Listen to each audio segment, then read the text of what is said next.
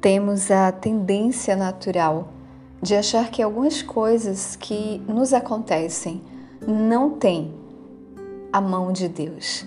Mas eu quero te dizer nesse dia que o Senhor, ele é soberano sobre todas as coisas, sobre a minha vontade, sobre a sua vontade, porque ele é aquele que fez todas as coisas e as sustenta.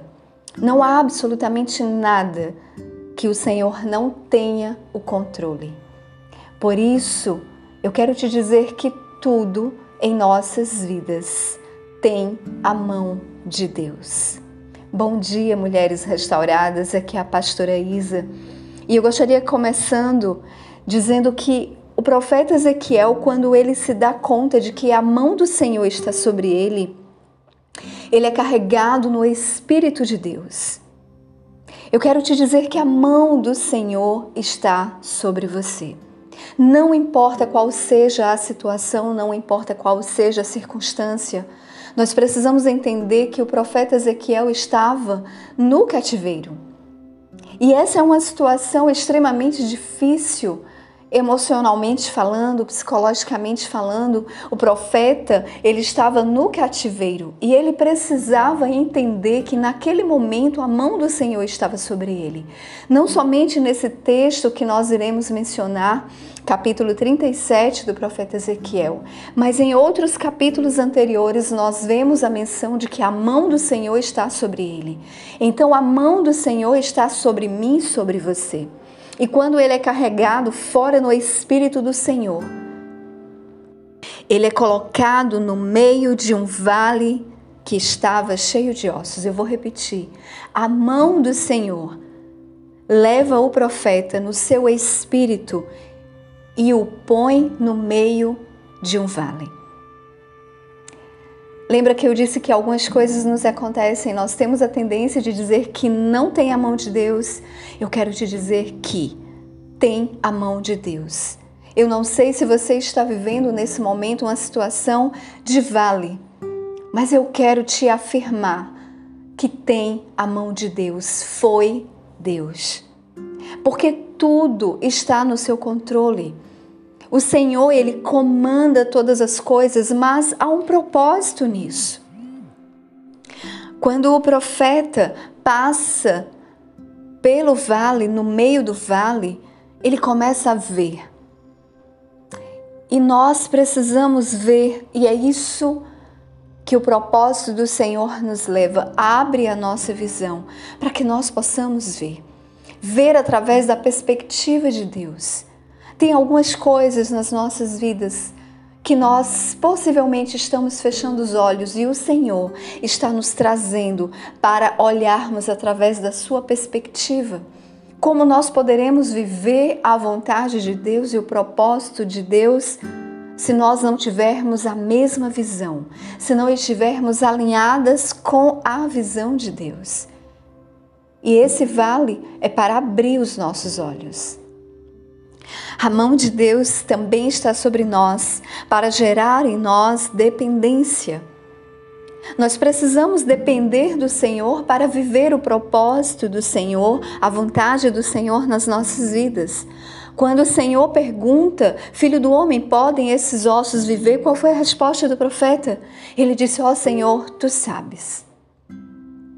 Algumas vezes nós temos tomado decisões e temos agido totalmente independentes e autossuficientes, não nos importando qual seja a vontade do Senhor. E isso, a mão de Deus está nos conduzindo, nos direcionando.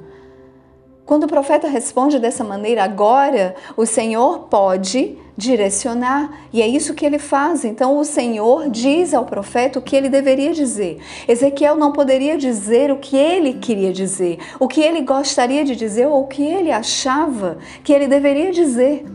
Mas o Senhor instrui o profeta. Preste bastante atenção nisso. Quando nós dependemos do Senhor, quando nós reconhecemos a nossa total dependência do Senhor, Ele irá nos direcionar o que devemos falar, como devemos fazer. Uma outra coisa que acontece quando nós estamos no vale e os nossos olhos são abertos. A mão do Senhor nos conduz agora a compreender que existe uma ordem, um processo, uma organização. Tem coisas nas nossas vidas que o Senhor está organizando.